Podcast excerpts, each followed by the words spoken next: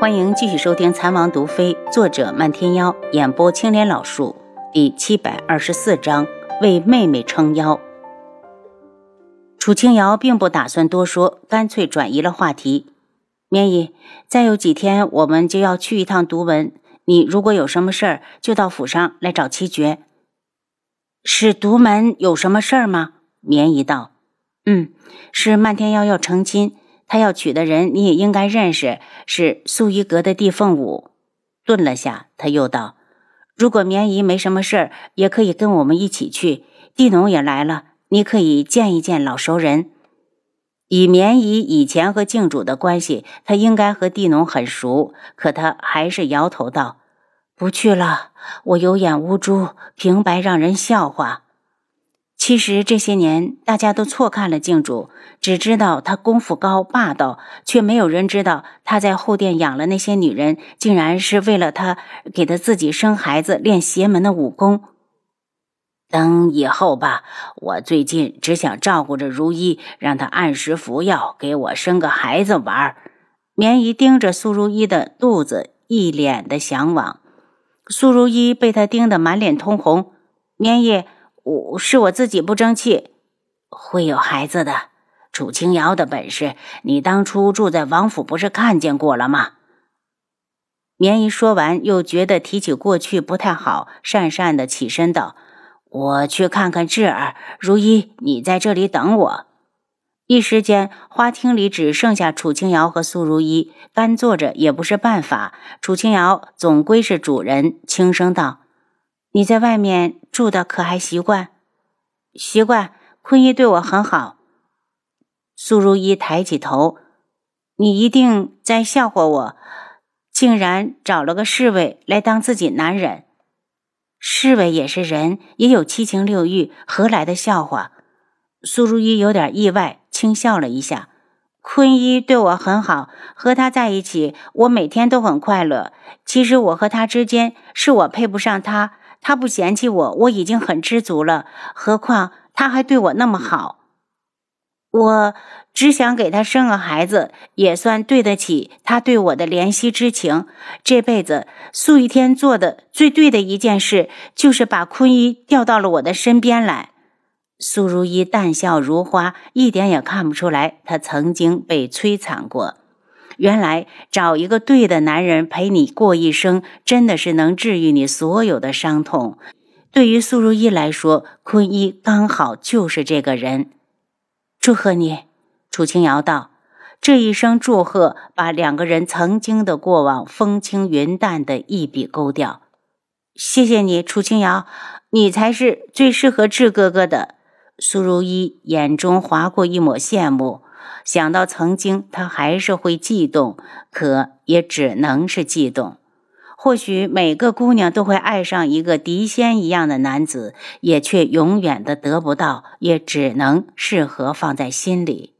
对于他来讲，智哥哥正是那样。他释然的看着楚清瑶：“楚清瑶，你什么时候也给智哥哥生个孩子吧？这智王府太空旷了。”“嗯，我会的。”绵姨很快的就回来了，她道：“楚清瑶，等你们去了昆仑镜，我也跟你们去。”好，楚清瑶把他们送出了之后，一个人站在日光下出神。不知何时，他对府上的一草一木已经有了感情。从定下来要去昆仑镜起，他就看什么都舍不得。有人从身后抱住了他：“阿楚在想什么呢？你猜？”我猜娘子是在想为夫，想你干嘛？楚清瑶向后用力，整个人都靠到了他的怀里。这个男人的怀抱真结实，他这辈子怕是都离不开了。阿楚，你的身体都比你的嘴巴诚实，为夫猜得到你也在渴望我。轩辕志的呼吸变得急促，他已经有些日子没碰阿楚了。志。轩辕志，你别乱想啊！我可什么都没干。楚清瑶觉得这个男人好危险，想拔腿就跑。轩辕志已经把他抱了起来，他眸深如海，目光柔得像能溺死人。他俯下头，在他的耳际低喃：“阿楚，为夫想要了。楚清瑶的心一颤，故作镇定的道：“嗯，那也不行，我现在可是孕妇。”阿楚，我会小心些的。轩辕志抱着他回屋，很快的，屋子里就传出令人脸红心跳的声音，直到许久方歇。又过了两日，黄万和匆匆忙忙的来找楚清瑶主帅，余牙的哥哥回来了，我该怎么办呢？楚清瑶笑道：“余苍南回来了，他只是个副将，你一个大将军，你怕他干什么？我怕。”他不同意我和余牙之间的亲事，主帅，万一他不同意怎么办？可能是太着急，黄万和的两眼都要冒火了。堂堂大将军竟然怕大舅哥，说出去也不怕丢人。楚清瑶嘲弄他：“那你说说，于夫人对你怎么样？”夫人对我很好，可长兄如父。主帅，我真的什么时候回来的？余牙说：“昨天、今天就能进京。”这个黄万和真是一旦恋爱，智商就为负了。他和余牙之间可是皇上赐婚的，凭一个余苍南就能反对得了？他就是再不同意，他也再看不上黄万和，也得把妹妹嫁过去。他也懒得提醒黄万和，让他着急上火，也挺有意思。黄将军，你这么担心，是不是知道余苍南不会同意啊？是余牙说，他哥一直告诉他不准远嫁，要嫁就嫁在京里。到时候他要是受欺负了，他可以替他出去。楚清瑶道：“那你会不会给余牙气受？”黄万和急忙争辩：“我心疼他还来不及，怎么会欺负他？主帅，我永远也不会欺负余牙。这不就得了？你还怕啥？”楚清瑶摆摆手：“要不然我陪你走一趟余家。”黄万和赶紧摇头，他是一个大男人，这样的事还用主帅出面，太丢份儿。正好这时候，七绝从外面进来，黄将军，余牙在府外等你呢。黄万和一听，立刻往外跑。七绝道：“王妃，我忘记说了，余苍南也跟来了。”楚清瑶眼神一亮：“走走，我们去看热闹。”王妃的意思是说他们会打起来。七绝咂舌，这可不能吧？难道他们也要学漫天妖和帝家兄弟？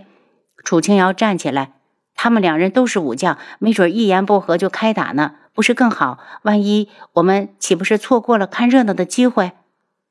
到了府门口，让门丁把大门打个缝。楚清瑶趴在那儿往外看，至于七绝，直接飞到墙头上，大摇大摆地坐下。余牙。黄万和正和余牙打招呼：“黄将军，这位是我哥，刚从边关赶回来的。”黄万和刚要说话，就听余苍南道：“你就是黄万和，年纪这么大。”黄万和脸一沉，男人三十而立，他哪儿大了？想归想，还是规矩的叫了声哥。我都没承认你们的亲事，谁让你叫我哥的？我告诉你，我不同意我妹妹嫁给你。我现在就去找大将军，让他回来替我向皇上求情。你们的婚事不作数。于苍南一脸的嫌弃，年纪大也就算了，还嫁得那么远，自己就这么一个妹妹，以后连个亲人都没有，万一受欺负了怎么办？娘也真是的，只看着人家是大将军，就没有想过这个男人适不适合于牙。我和于牙的亲事是皇上赐婚，你不同意也不行。黄万和的火气也被勾了起来。你还敢顶嘴？于苍南仗着自己是于牙的大哥，想要压制住黄万和。你说的分明不对，本将为何就不能反驳？黄万和气急，听他自称是本将，余苍南暴怒。你在我面前装什么大将军？有能耐我们打一场。你要是能打赢我，我就同意你们的亲事，让余丫嫁给你。其实余苍南就是找个借口，想要教训一下黄万和。他又怎会不知皇上金口一开，谁都阻止不了。打就打，本将还能怕了你不成？黄万和在军中很有威严，向来说一不二。如今有人质疑他的能力，火气也是蹭蹭的往上窜。要不是顾忌着于苍南是大舅哥，他早就一拳轰过去了。你们不准打架！于牙急忙的用力去拉黄万和将军，你快点回王府去，你们不能打。于牙，你让开！于苍南一手把妹妹扯到一旁，摆开一个手势，就黄万和打了起来。智王府门外比较宽敞，行人也少，所以他们打了半天也没过来一个人。玉丫几次想要冲上去把他们拉开，却发现自己根本无能为力。那两人的招式又狠又快，很难近身，只好求助似的看向七绝。七绝，你快下来吧，帮我拉架。七绝看了眼王妃，见王妃没什么表示，继续装聋的同时看得津津有味儿。半个时辰后，黄万和一拳把于苍南打倒在地。于苍南擦了一把流血的鼻子，怒吼一声，又冲了上来。黄万和用眼一扫，见于牙担心的都要哭了，大喝一声：“住手！”于苍南一愣，也看到了妹妹泫然若泣的脸，心里一疼，不想让妹妹难过，开口道：“你功夫不错，老子服了。”他抹了把血，向于牙走过去。哭什么哭？难看死了！你别看你哥打不过他，但以后他要是欺负你，哥照样替你揍他。我的妹妹只能被人宠着。哥，于雅感动的抱住他，哇哇的大哭。于雅，别哭，哥不疼。于苍南拍着妹妹的后背，以后嫁人了就是大姑娘了。哥，谢谢你这些年替我照顾娘亲。